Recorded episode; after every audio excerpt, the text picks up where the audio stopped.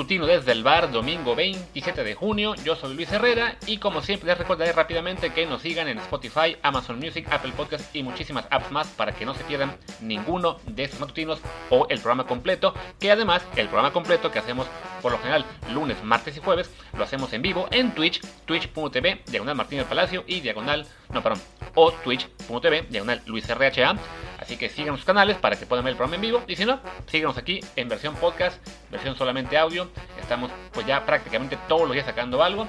Y hoy en domingo, pues ya se me hizo costumbre, toca hablar de lo que fue la Fórmula 1 este fin de semana. Se acaba de completar el Gran Premio de Estiria en Austria, simplemente como son dos carreras consecutivas en Austria. Una se llama como la región, otra como el país. Hoy tocó Gran Premio de Estiria en el Red Bull Ring y acaba con victoria de Max Verstappen de Red Bull, seguido de Lewis Hamilton, tercero Valtteri Bottas y cuarto puesto Checo Pérez, el mexicano, y es evidentemente en él en quien nos vamos a enfocar. Pues un cuarto puesto que la verdad es que sabe, como que sabe a poco, como que pensábamos que Checo podía haber estado en el podio en esta carrera, pero desafortunadamente hubo, yo creo que tres momentos clave en los cuales se le fue esa posibilidad. Primero, bueno, señalar que en la quali él había quedado quinto, arranca cuarto por un castigo a Botas, que se había caído entonces del segundo al quinto puesto. Y es justo en la primera vuelta en la que tenemos ese primer momento clave para la carrera de Checo, que es, viene de arrancada, se despegan eh, rápidamente, digamos, lo que son Verstappen y, Hamilton en la primera línea, y Checo alcanza a rebasar en las primeras curvas a Lando Norris, el, el McLaren, que es que arrancaba tercero, pero no logra, digamos, consolidar el rebase. Me parece que se quedó, digamos, atorado en algún punto de la pista en esa primera vuelta detrás de Hamilton, lo cual a su vez le permitió a Lando Norris recuperar el tercer puesto. No, no mostraron la repetición de toda la maniobra en la parte que yo vi de la carrera. Entonces, pues se despegan los dos líderes, eh, lo que son Verstappen y Hamilton, y Checo se queda atorado detrás de Nando Norris por 10 vueltas, que incluso Checo en algún punto en la radio al equipo le decía, necesitamos más velocidad porque este auto de McLaren es muy rápido en las rectas, no conseguía rebasarlo. Entonces, en lo que Checo por fin logra superar a Lando, lo cual logra en la décima vuelta, para entonces ya se había armado una, una diferencia de 10 segundos, poquito más, entre Hamilton y el propio Checo. Y ya muy rápido, después de que, de que Pérez rebasó a Norris, también lo hizo Valtteri Bottas, el otro Mercedes.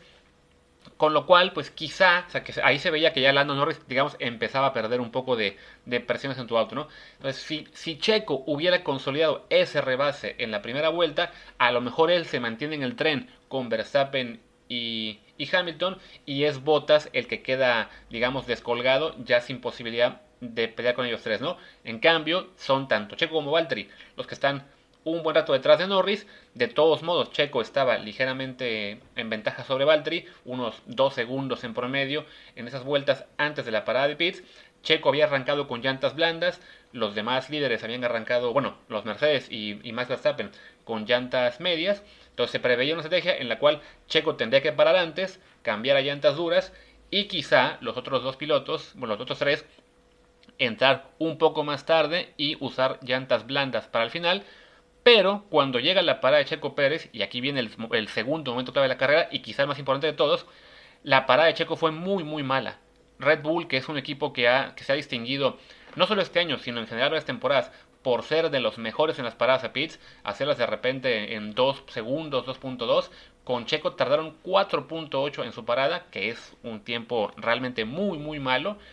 Y eso lo detectó de inmediato Mercedes que decidió cambiar su propia estrategia y mandar a Botas en la siguiente vuelta a pits, eh, sabiendo que si hacían una parada normal iba a poder quedar por delante de Checo, que era lo esencial, ¿no? Así lo hacen, efectivamente, Botas queda por delante de Checo Pérez, en la siguiente vuelta también entra Hamilton y en la posterior entra Verstappen. Ellos sí se mantienen en sus puestos, Verstappen primero, Hamilton segundo, muy muy lejos del resto. Y Bottas consigue ese tercer puesto virtual. Tuvieron que esperar unas vueltas hasta que parara Norris de nuevo para poder este, tomar el puesto real. Checo se queda en cuarto y pues no, no tenía al parecer suficiente ritmo, teniendo ya todos llantas duras para rebasar a Botas. Así que se viene, pues el resto de la carrera parecía bastante, digamos, eh, pues ya resuelta. Ninguno de los líderes estaba pudiendo atacar a otro. Y faltando 15 vueltas, pues Red Bull decide intentar una nueva estrategia que es meter a Checo a una segunda parada, darle llantas, llantas medias, perdón, no, duras, con lo cual pues iba a tener mucho mejor ritmo que Valtteri Bottas, aunque evidentemente a cambio de irse para atrás unos 22 segundos al momento de la parada, ¿no? Entonces Checo tenía que hacer 15 vueltas a toda velocidad para alcanzar al finlandés y al final se quedó corto literalmente a menos de un segundo de Valtteri, pero con ese cuarto puesto.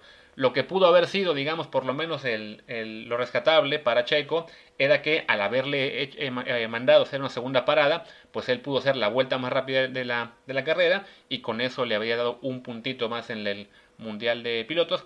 Pero, como era de esperarse, Mercedes está muy a las vivas de todo ese detalle y como en la pelea por el liderato Hamilton estaba ya muy muy por detrás de Verstappen y a la vez tenía suficiente ventaja sobre Bottas para parar a Pitts sin perder el segundo puesto, pues lo que hace Mercedes es que en la penúltima vuelta meten a Hamilton a Pitts y así en la 71, la última como tal, Hamilton consigue la vuelta rápida y con eso pues roba un puntito en el mundial, mientras que pues Checo se queda en ese sentido un poco con las manos vacías, ¿no? No consigue el podio, no consigue la, la vuelta rápida tampoco, al menos se mantiene en el tercer puesto del mundial de pilotos y creo que el hecho de que nos sepa un poco agridulce este cuarto puesto, pues también hay que ver el lado bueno de habla de los pasos adelante que ha dado el mexicano desde lo que fue un arranque complicado de temporada, ¿no? Ahora ya el mero hecho de que no esté en el podio nos, nos supo un poco a derrota, a que no, no fue el mejor fin de semana para él y bueno,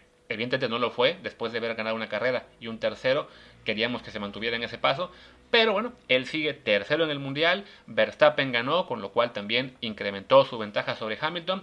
En el mundial de, perdón, en el mundial de constructores, lo que son este Red Bull, pues suman los 25 puntos de Verstappen y 12 de Checo para hacer 37.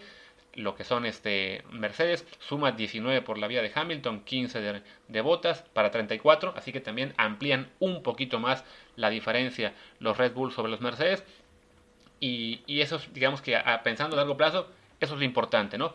Que Verstappen siga de líder y que el equipo siga también adelante de Mercedes en el Mundial por escuderías, ¿no? Entonces para Checo ya habrá oportunidad de revancha la próxima semana que se corre, insisto, en esta misma pista del Red Bull Ring, ahora como Gran Premio de Austria.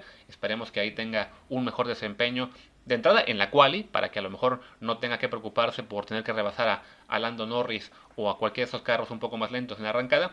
Y también, bueno, que la mala suerte que tuvo esta semana con la parada de pits, pues la, en la próxima carrera le toque eso a un rival, ¿no? Preferiblemente a uno de los Mercedes y así es doble ganancia para Red Bull. Por lo pronto, pues yo cierro ya este, esta emisión dominical que se está haciendo costumbre y pues seguramente también me tocará hacerla la próxima semana. Yo soy Luis Herrera, mi Twitter es arroba luisrha, el del programa es arroba desde el bar POD y nos esperamos mañana, como siempre, ahí en Twitch para el programa habitual a eso de las 12 y media del día en twitch.tv, diagonal Matías Palacio o diagonal Luis RH, no sé en cuál de los dos, pero ahí vamos a estar. Pues venga, gracias y hasta mañana. Chao.